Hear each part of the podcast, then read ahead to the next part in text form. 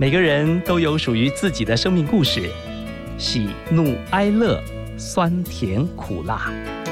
让我们透过放大镜来细细品味，听听别人的分享，转变自己的人生。刘静华主持《幸福放大镜》，放大你我的幸福。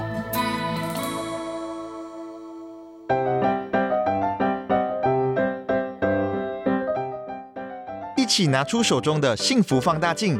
今天我们要来看看卫生福利部中央健康保险署署长李伯章。他是台湾首屈一指的肾脏移植权威，曾经担任国立成功大学外科教授以及卫生福利部台南医院院长。李伯章是生命有终，大爱无限为从医理念。他毕生致力于推动器官捐赠和移植医学，目前行医已经将近四十年。协助上千名的尿毒患者重获新生。那接下来呢？我们一起来听听李伯章跟我们分享的“一日为一，终生为医”。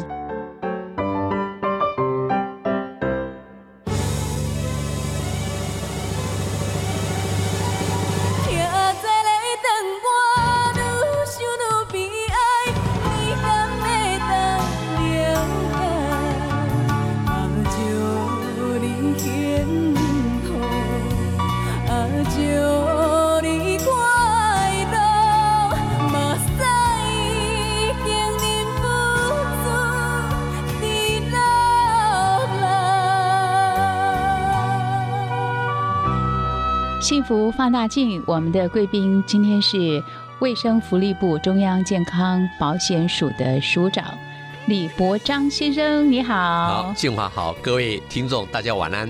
各位朋友，你会不会觉得说怎么会开场白哦？我们特别选播这首《不如卖血赛》，欢迎我们的贵宾呢，署长。那不是我的心声哦，我是调皮捣蛋，因为。我觉得你在我的印象当中，哈，你是个老顽童。可能今天来我们幸福放大镜接受专访，你可能也会觉得说，哎呀。这个跟静华呃，不如卖血塞呀，嗲嗲吹外麻烦。不会啦，其实我这样跟你认识那么久哈，从高雄然后这样台南哈，然后到台北来哈，真的有缘哈，来这个相遇了哈，那今天有这个机会到我们的幸福广播电台来哈，那跟我们的听众大家分享一下我们一些相关的一些鉴宝的观念，我觉得是一个蛮幸运的。我们今天先不谈鉴宝署的定位挑战或者是展望，我们想要多了解署长一点，你。念医学院是不是你的第一志愿？当初为什么会想要学医呢？对了，其实我想每个听众都知道，说在台湾哈，这个当医生应该是职业有一个保障啊，有一个保障，因为没有一个人不生病哈。那我想我在当年的时候呢，我考高中到台北来念书，然后要考大学的时候，其实我那时候也有一个念头，想要去念那个法律呀。可是家人你会觉得说，哎，这个念法律适不适合哈？毕竟我们是来自于你的乡下的小孩子哈，没有什么家世的背景哈，所以就还是乖乖的哈，就是去考试啊。考试因为当时我们是连招嘛哈，就是按照成绩就是这样填下来的一个志愿嘛哈，所以就很自然的就去念了医学院那样。好像我记得你的哥哥李博黄黄先生，他算是你在医学院的启蒙老师。他当时是希望你考上台大，结果你太爱玩了。对了，其实因为静华都知道我的底细哈，因为当年我在高中我就到台北来，那到台北那时候我念师大附中，其实我当时到台北要念考高中的时候，住在我哥哥的宿舍，他是住在台大温州街那边的台大的宿舍哈，那我都才想说那时候就是我哥就是这样整个帮我复习功课。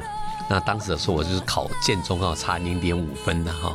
那可能那时候是说实在的，也是在我们乡下的一个湖北中学来考上建中，已经很不容易的。因为当时就是我们同学里面有一个是考进初中第一名的，有一个是初中毕业第一名的，考上了建中了哈。那所以那时候我考上四大五中，已经算是很不容易的。可我事实上都很感谢我哥哥哈，因为那时候我来的时候，我们在洗衣服的时候。啊，我因为在家里都是妈妈帮我们洗衣服嘛，所以在台北的时候，我就自然就把衣服丢着，啊，就哥哥就帮我洗衣服。直到我们慢慢长大的时候，我所以真的很感谢我哥哥哈，他这样的一个帮忙哈。啊，不过就是念了高中的时候呢，那就在师大附中，其实曾经是念得很好。我想师大附中角有一些学弟妹哈，就是好好的加油，因为那个学校市场是蛮有意思的。那尤其是像我现在在鉴宝署工作的时候，师大附中刚好在我办公室的对面嘛，那我每天都可以看到这个学校哈。那在师大附中我念得很好，都是现全校第一名的。真的？对对对。可是要考高中的时候，最后一个月哈，每一场的那个东南亚系列电影都跑去看电影。那时候我哥刚好去当兵啊，所以他就觉得说，那时候刚好就没有办法考上第一志愿台大医科，就考上第二志愿的台北医学院的医科哈。那我哥都觉得说啊，为什么那么可惜呀？你再忍耐一下就好了。但是，我觉得人生里面有时候有些东西就是很自然的一个命运呐。啊，不过说真的，我觉得书念得很好是很好，可是身体健康、精神状态一定要维持的很好。因为今天我们的访问哈，题目通通都没有事先跟我们的署长。提起来，所以当中会有很多的火花跟惊喜。好了，我们还是要回到特别问有关鉴宝署的定位、挑战跟展望啊。身为一位临床医师，你做鉴宝署长，你说你的心里面的信念就是让全台湾两千三百万的人民得到最好的医疗照顾，也希望台湾的医界他们都有一个快乐的工作环境。其实看到。你写这篇文章的时候，我深受感动。嗯哼，你不时的会发表你对我们健保也好、医疗问题也好，常常会很多你的看法。对了，其实说实在的，健保哈本身来讲是我们台湾人的骄傲了哈。我当年刚来，就是等于四年多前的时候，小英总统当选的第一任的时候，我就来接健保署长。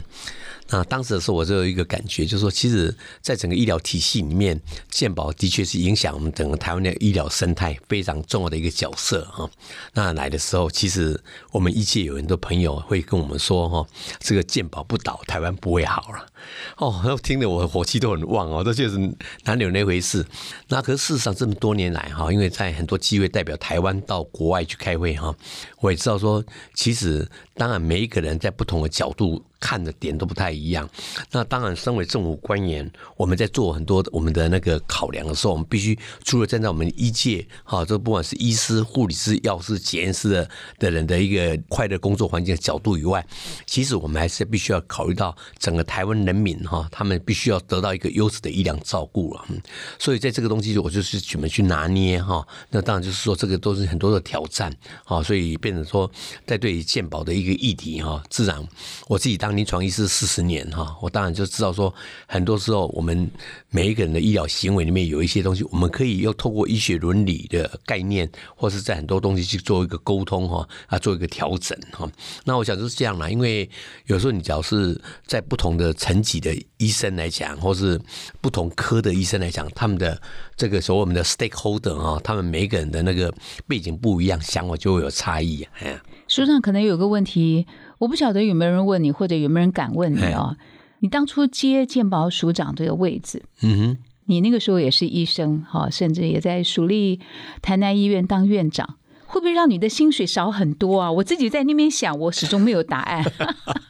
不过这个是当然是自己的人生的选择了哈，因为的确在当临床医师，本身的薪资就会有一个。说行情好了，然后当然说我们当鉴宝署长，我们是当公务员哈。那一开始的时候，有人说：“哎呀，鉴宝署他年终奖金四个半月，那是以前国营事业的时候了，现在是跟一般的公务员一样哈。”所以就说我们自己的薪水当然是会有有一个减少了。不过我是觉得人生里面你怎么样能够有一个舞台哈，能够让你的一些理念能够落实，我想那是不是金钱所能衡量的啦。所以当时的时候有这个机会哈，变成可以担任这个鉴宝署长。说实在的，我是。也很珍惜的，我觉得这个事实上对我来讲哈，因为毕竟你看台湾的医界的一些变化，那你也知道说，有时候我们都无奈嘛，因为本来就是一些法令的一些管理的方法就这个样子哈。可你今天你在这个职务里面，你可以跟的同仁多沟通，把一切的一些想法，或是把我们跟民众接触的一些病人的想法哈，能够跟我们自己在健保所同仁多沟通，然后大家一起把它做得更好，嗯。你接健保署长多久了？哦，就是一百零五年的五二零啊，到现在就已经是四年多了，四年三个月。哎，你做了四年多的署长，你自己认为任内里面足堪告慰的，你自己进到这个体系里面来，会有带来一些改变的，你会很高兴的是哪些事情？说真的啦，哈，因为当然我们有一本书叫做那个走向云端哈，病医双赢的健保改革日记，这本就是记录我们过去一段时间我们所做的一些那个事情哈。那当然就是说健保的业务，因为毕竟是牵涉到很多医疗体系里面会遇到的问题，那都没有话讲，那是一样一样都有很多的小事哈。但是我自己觉得说，我觉得我做的最让我感觉到有感的哈，是各位你们知道，就是说通常过去来讲，我们只要到一个医院去看病的时候，阿角是在这个台大医院做做了一些电脑断层、核磁共振、抽血。哦，做胃镜、大肠镜，做完了以后呢，哎，你只要对台大医院的医师他的那个诊断，你觉得哎，我不太放心，我要到农民总医院再去请教一下第二个医师的时候，那有时候我们就是原来的那个资料，我们就需要 copy 去把它影印，好，或去烧录这些资料，还要钱，对啊，这个就是要钱，对不对哈？要不然否则说，哎。你要只要得到第二意见的时候，你到那个另外一个医院去，可能就是重做。那当然就是站在病人的那个立场里面，你重做了很多的电脑断层，你等于吃了很多辐射线。好，那你只要重做了很多胃镜、大肠镜的时候，你就又很痛、很不舒服，有一些风险在啊。所以就是那时候，我就觉得说，我们在整个医疗体系里面，我们知道说，医学中心都是一些急重难 hand 的病人为主嘛，哈，就像急症啊、重症的一些为主，救命的。可是问题就是，我们有时候有一些比较简单的毛病的时候呢，可能就在我们家里的附近，我们有一些社区医院或是一些诊所。哦，这样来帮我们照顾，这样这个家庭医师的照顾，这是我自己觉得是所谓的分级医疗，这是一个很重要的理念。可是分级医疗的时候呢，你不能说，诶，传统的诊所里面就只有一个啊听诊器啊一个血压计这样看病，那病人对这个诊所的那个信任还是有限的哈。所以当时我就觉得说，我们。可以考虑一下，是说，我想要到大医院去做完检查，可是我到地区医院或诊所的时候呢，我同样就是可以看到这些影像的时候，那个就不一样了。至少说这些我们的基层的医师，他本身也都是说所谓的在医学中心训练出来的嘛，只是他到最后选择到那个开业这条路来呢。而且我就说我要分级医疗，我要让这些资讯能够分享，所以这是我们叫医疗资讯的影像哦，云端分享哈。所以要做这个的时候呢，哎，那。怎么样呢？因为我们有时候我们的那个就是所谓的这个网络的话，假如各位知道说，假如我们用所谓的 ADSL，那可能就速度慢哦，看那个影像都看了很久才会看到。那我们就透过中华电信哈，帮我们用光纤，那这样子把它就跑得快，跑得快，医师也不会觉得麻烦。那避免它就是可以省掉我刚刚所说的重复做检验检查哦，这这或者这些问题。所以当时我们就规划这个东西，可是我们鉴宝署用这个光纤的时候呢，就要月租会嘛。所以我们当时鉴宝署就说这样好了，我们就先帮你付一半，另外一半你就是要达到我们一些指标，我们再帮你付钱了哈。可是你只要用 ADSL，可能四百多块就可以申报你医院里面的一个费用的申报。所以有一些诊所或是一些药局，他们就不愿意这样去做嘛哈。所以那时候大概只有四几 percent 的人用光纤呢。那我当了署长的时候，就跟我们的陈世忠部长讲。我说我们要落实分级医疗，我们要提供这样的一个影像的分享，那我们就把这个把它做好哈啊，就是钱就帮他出了。啊，他用不用是他的事情了。啊，那时候我也就说，哎，我们云林县有一个立法委员叫刘建国哈。那当时中华电信的董事长是叫做郑优嘛。那我就是拜托刘建国委员跟郑优董事长讲说，尽量协助建保署把这个系统哈把它搞定。所以他们整个中华电信的各个分区的员工都很认真把这个弄好。哎，这个弄好了，现在都九几 percent 都有这个用光纤哈。哎，可是哈，我们这个本来目的是用在医疗的那一个用途啊。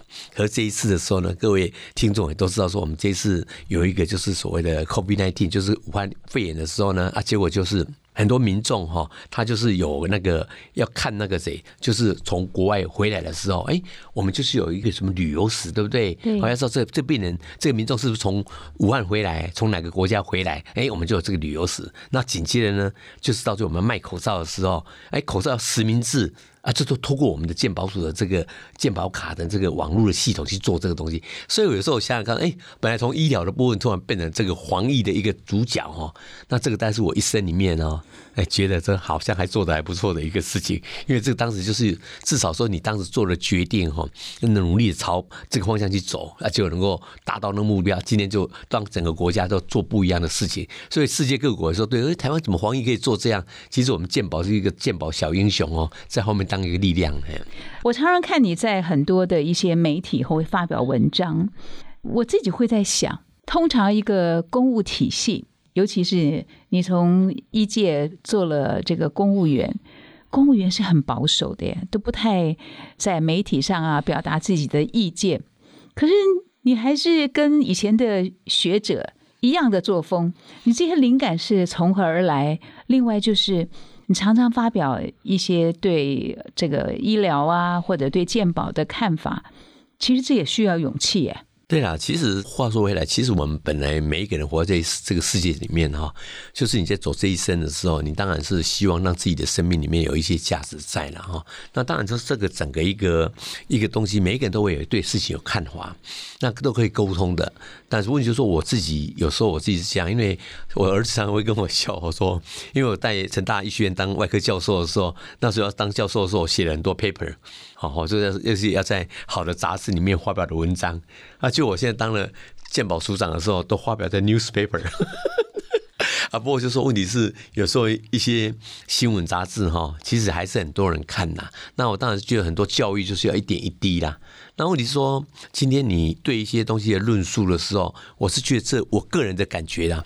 我觉得当一个那个政务官员，尤其当政务官哈，你对自己的医疗政策的时候，都或是任何政策，你应该有能力要去 defense，就是要能够去捍卫你的政策了啊。因为毕竟有时候有一些人会挑战你的那个想那东西，可以沟通，但如果你就说我们不要让人家污蔑。你知道，所以说对很多东西，当然事实上我们对很多的数据哈，我们比别人更清楚。可是问题是每一个东西都有从不同角度去切入啊。可是问题就是有一点，就是这个也是一种学习啦，因为你会发现说，在这个位置的时候，你会看到不同的利益团体。他们都有他们自己的讲，都讲，他们都讲一半，你知道？可是你不一样啊，你照顾的是整个全台湾的人民啊。所以曾经也有一次，有一个就是我们的前辈，他也在跟我说啊，你不让这个三亿而已啦，没关系，就怎样怎样这样哈，就把它处理掉。我跟他说，这个哈，你假如说没这个没有理由，把这三亿放在这地方哈，我说我们小英政委会倒啊。你知道，因为你没有办法把这个钱做最有效的利用，放在刀口上。其实我觉得我是没有办法做这种事情的，因为这个职务可以不做了。可是你就有些东西的时候，我们只要是做的不好，我们就沟通，要不然我们就是一定要朝着这个目标去走那样。嗯。哎，你在鉴宝署长任内真的做不少事情。像我印象最深刻，以前如果没有缴鉴保费，嗯，就要锁卡，嗯，后来就解卡。另外就是山地医疗，嗯，啊，你也让医学中心。的一些医护人员到山上去，不管他多偏远。嗯。我也曾经跟过高雄医学院的这些教授们，对对，我也到了偏乡去。你知道，他们在南部地区是非常知名的教授，可是到了偏乡的时候，对他们而言，他们自己开车到山地去，对对，他们会觉得很开心，对，离开了他工作的地方。那么在地的民众呢，他们也觉得。自己好像成了宝贝，嗯哼，哦，看到了政府的用心，很难得。对了，其实就是你说高一的院长哈，那个侯明峰院长，他也在跟我讲说，希望署长能够继续支持这个偏向离岛的一个这个医疗的计划哈。那说真的了哈，其实每一个医疗人员哈，只要能够。就是真正给一些民众好的一个实质的一个照顾哈，其实他也有成就感的。那我个人是认为说，其实，在整个台湾的医疗体系，大概在都市里面哈，我们的医疗大部分来讲，我们已经到一个一定的一个程度了哈。但是问题就是说，偏乡离岛的一个医疗，他们还是很缺乏。那他们也是缴一样的健保费，可他们就没有办法得到那么多医疗人员的照顾哈。那另外就是说，我们有一个居家医疗，就是有一些民众他生病，可他。一起住的地方不一定就是有电梯呀，所以有时候他们要出来看个病，真的非常非常不方便哈。可是说整个一个我们的健保体系的话，我们也是尝试着哈，就是说怎么样给我们台湾的民众哈有一个很实时的医疗哈，减少他们的一个压力哈。所以在这一步的话呢，我是觉得说我们都朝向那个目标哈，就是一样一样哈，慢慢去推啊。所以等会就是说，我们应该给人家合理的医疗给付，我们就是要努力去做的。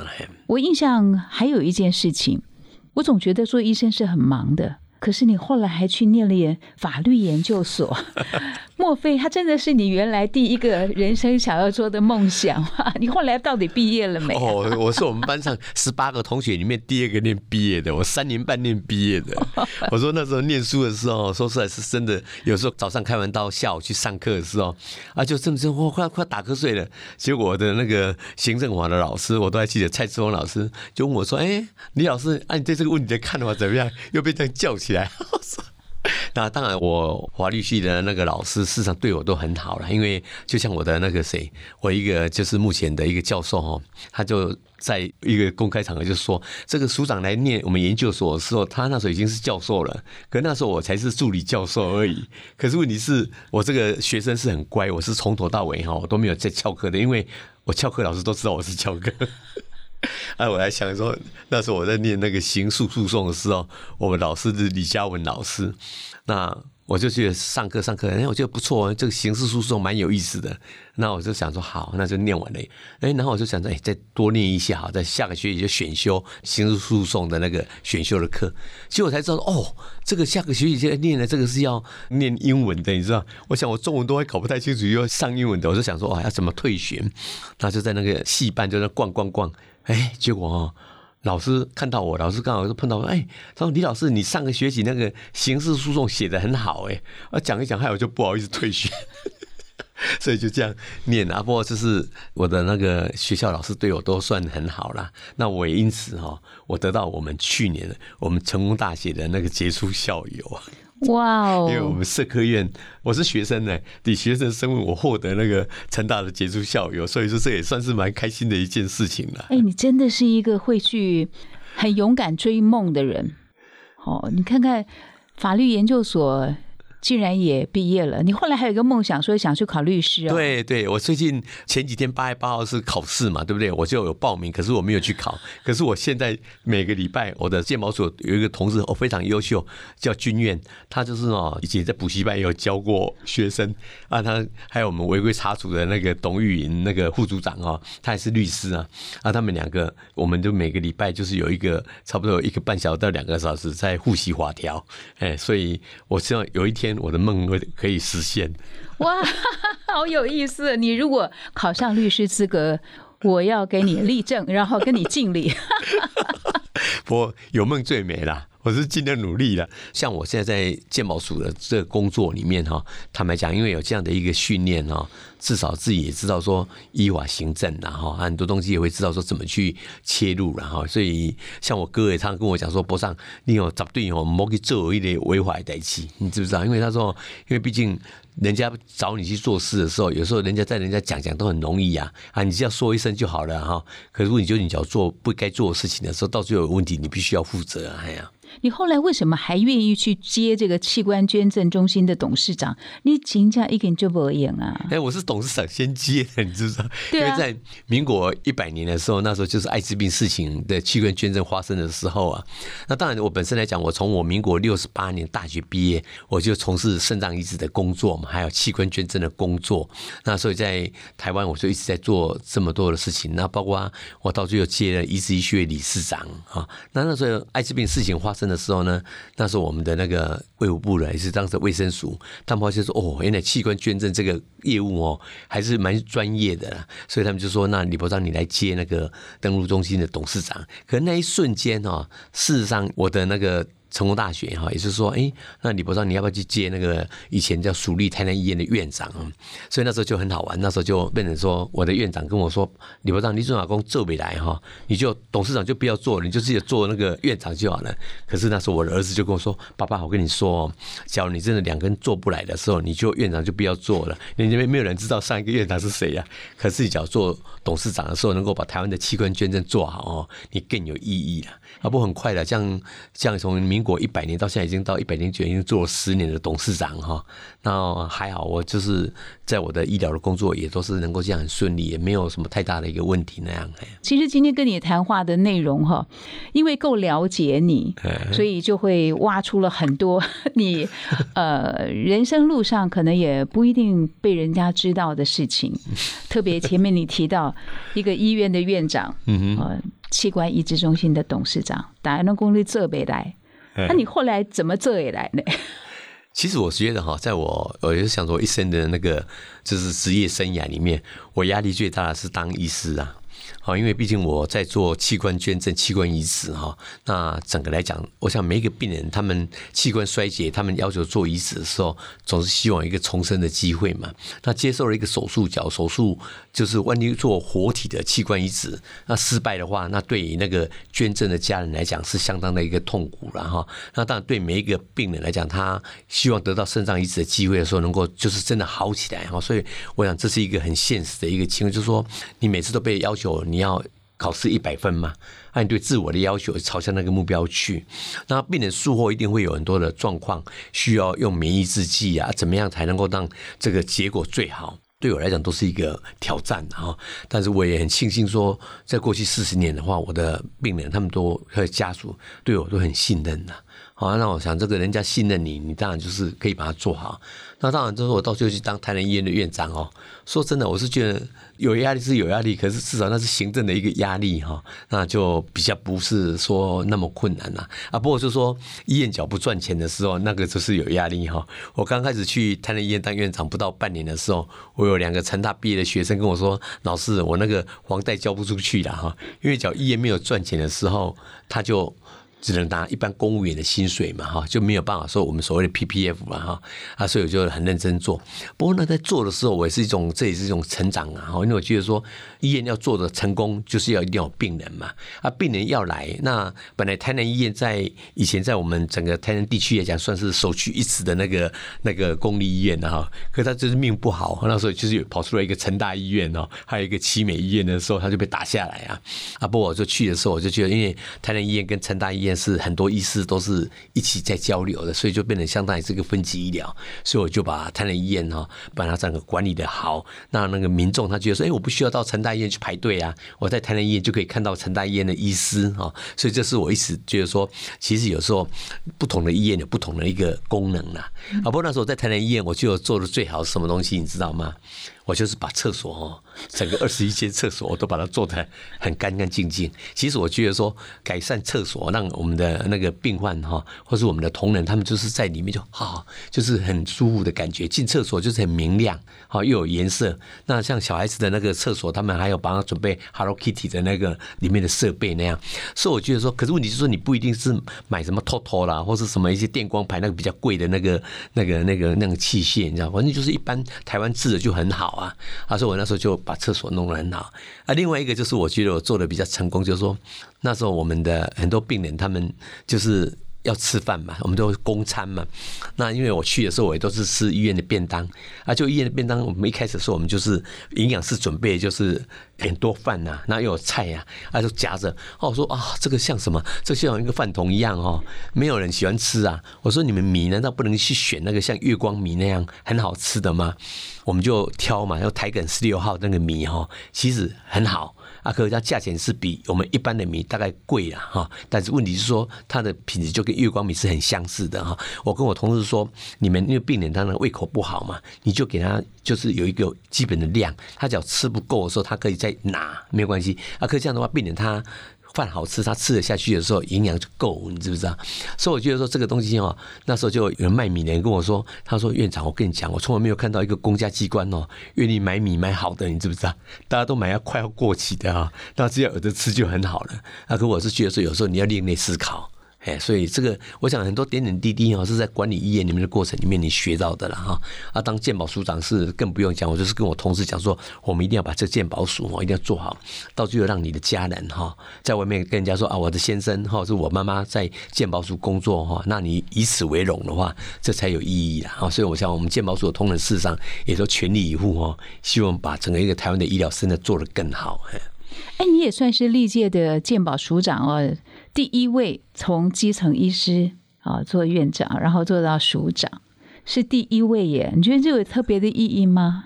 我想当然是都是这样，因为每一个人在选择自己的生涯的时候，当然都很多顾虑啦。因为你知道，当公务员哈，他本身的薪资就下降，而且很多人都会骂健保啊。像我刚刚跟你讲说，健保不倒，台湾不会好，你听了你不会很难过吗？那再就是说，人家以前就说健保署叫贝哥哥，你知不知道？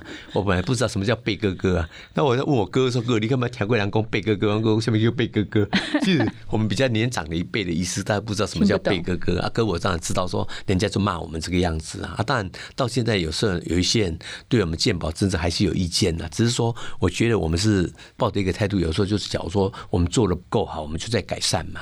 好，但不至少我们都是正向思考了。好，那所以说我当时要做的时候，一开始的时候，哎，其实我哥也是很支持我。他就是说到这个年龄哈，你假如说有机会能够当署长，把台湾的医疗生态做得好的话，其实也很有意义啊。啊，当时我的小孩子是不是很赞成啊？啊，说我哥哥也打电话跟我的小孩子在沟通啊，说爸爸去做这个位置是很有意义的事情啊。但是问题是我的小孩子都会监督我，因为你的孩子也是医生，因为我两个都是一个在 在成大，一个在高一嘛，他们也是会听到很多。声音不过就说，因为他们从我这边知道都是最正确的一个观念。阿哥，问题是有时有一些人的知道讯息不是那么完整的时候，常常有时候都会骂啊。小小情报员就会告诉我说，人家又在骂你什么。好，最后一个问题，我想请问署长，你刚刚前面讲了两次鉴宝不倒，台湾不会，台湾不会好。原来是说，好像到二零二零年，就今年哈，我们的健保费是有很大的一个问题。那现在最新的状况到底怎么样？对了，其实事实上。在整个一个鉴宝的财务，我想所有的听众都是可能就是片面的哈。但是我们就是说，我们有一个，我自己说实在的，我在国外演讲的时候，我都觉得说我以台湾的鉴宝为骄傲了哈。因为当时我们的前辈在规划鉴宝的时候，有两个重点，一个是我们是单一保险人，所以就是说，今年假如说是我们整个国家的一个找到好的一个政策去推动的时候，我们的效率会非常非常高。所以刚刚我提到就是说，哎，我们在这一次防疫的时候呢，我们的。整个一个政策的推动就很好，所以当时像说，哎，陈其迈市长哦，他当时就是在督导这个东西，啊，跟我们的部长，还有我们的苏贞昌院长，他们在都透过我们的鉴宝署的系统。去做很多的管理嘛，哈，像说钻石公主号啦，什么卖口罩啦，啊，然后到现在有什么三倍券呐，什么动资券呐，易放券呐，很多东西都是靠我们这个这样去弄，所以就说变成说，我是觉得台湾的健保它的一个结构市场是很好，那可是问题是我们每一年花了多少钱，这叫总额。好，那我们每一个医疗行为，我们健保就是会给付给他一个点数啊，所以这个我们现在总额大概是将近七千亿嘛哈，而且我们的医疗行为，比如开一个盲场，我们是给你一万五千点；开个胃，我们给你三万点。而且这些所有的医疗的行为的点数加起来，刚好是七千亿点的时候，我们就叫做一点亿元，也就是你今天做这个东西，我就给你一样的那那个点数，就是乘以多少的点值那样。哎，可是假如说今天我们做了那个医疗行为的话呢？哎，我们是一兆点的时候，那等于说一点就不到一块钱了，啊，所以就变成说，你就变成说，你同样。开一个盲场叫一万五千点，那只要一点是一块钱，就拿到一万五千块；只要一点是八毛钱的时候，你就拿到一万两千块。所以变成说，这个东西就是一个等于是财务的管理啦。啊，可是我是觉得说，这个管理就是我们叫收支联动，也是一个总的概念。就是我刚刚提到说，我高中的时候到台北念四大附中嘛，可是那时候说实在的，我爸爸是公务员，他每个月给我多少钱的生活费都固定的，你知道，所以我就自己就要去管控我的收支联动哦，不能说随便乱花钱的啊。不过说现在的那个。学生就不一样了。我在成大医学院教书的时候，就在教健保的一些观念给他们知道。我就问他说：“哎，那个爸爸一个月给你多少钱？”他是笑一笑，他到就是没有。爸爸就给我一张信用卡，所以我要我要用多少钱，我就去领啊，对不对哈？啊，不过就说鉴宝是就是他用这个方式去管理了哈。那当然就说我们叫大家一直拼命用了很多医疗行为，我们的点值就下降嘛，啊下降。一个医生或是一个护理人员，他所能够得到的那个钱回馈就变少嘛，所以这是一个人性哈。每个人都拼命在冲业绩的时候就不一样了。那当然有一些人会告诉我说啊，那你总额每年拉高了，哎，讲是很容易啊，可是你总额说钱从哪边来？就是从我们的保费嘛，啊，从我们的政府的部分嘛，还有从我们的雇主。啊，所以大家要去分担这个保卫。那你比如说像现在经济能力不是那么好的时候，大家都会考虑到一些政治的层面的问题哈。那对我来讲的话，我是觉得说，假如我能够把那个点值弄好的时候，也就是把不必要的医疗行为减少的时候，大家做更少的事情可以拿到同样多的钱。那就不太一样了哈。所以说你要赚更多的钱，可能就不容易了。啊，赚更多的钱就是可能各位听众也要听人家说啊，这个要智慧啊，那个要智慧，那个就不一样的故事哦。在叫我们健保本身的管理来讲的话，我们是希望说，假如说医疗人员不要那么血汗啊，他从我们的健保可以拿到的钱的话是合理的话，那我想大家就有一个很快乐的工作环境。哎，因为你做了四年多的鉴宝署长，好了，工作你觉得最大难处在哪里？还有我一直对你很好奇的就是二十四小时。你刚刚拿了那么厚厚的一大本书，又常常看你在媒体上面发表你的意见。然后又常常有一些新的作为，你到底怎么分配你一天二十四小时？你睡几个钟头？我平均大概都睡五个半小时到六个小时啊。啊，但就是说我大概可能晚上就是要十一二点的时候睡觉嘛，啊，到早上到是四点半五点的时候会起床哈，所以还算是生活蛮稳定的啦。那当然就是脑袋里面也没有那么复杂，所以就比较好安排我的时间那样。朋友说你是耐烦，我给你两个字。能耐，能耐，你有能力，更有耐力。哦，这也很好哦。那我来就把它再多加两个字写好，把它摆在一起，成双成对。谢谢有能又有耐，而且又耐又烦的。我们的鉴宝署长李伯章先生，好像觉得今天其实还没谈完嘞，我们下回再聊。好，谢谢啊，谢谢静华，各位听众大家晚安哈，祝福大家身体健康。我们节目最后你带来的是梁文音，还是朋友哇？我就觉得我这个人真不够朋友，因为我给你第一首歌是不如卖血塞，然后你回应我是说还是朋友，是吗？是啊。你为什么选这首歌？啊我觉得他的歌词写的蛮好玩的。人生就这样了，有缘社会了哈，不缘还是朋友了。我们是不缘了，不缘呢，再见。好，谢谢，拜拜，拜拜。我傻傻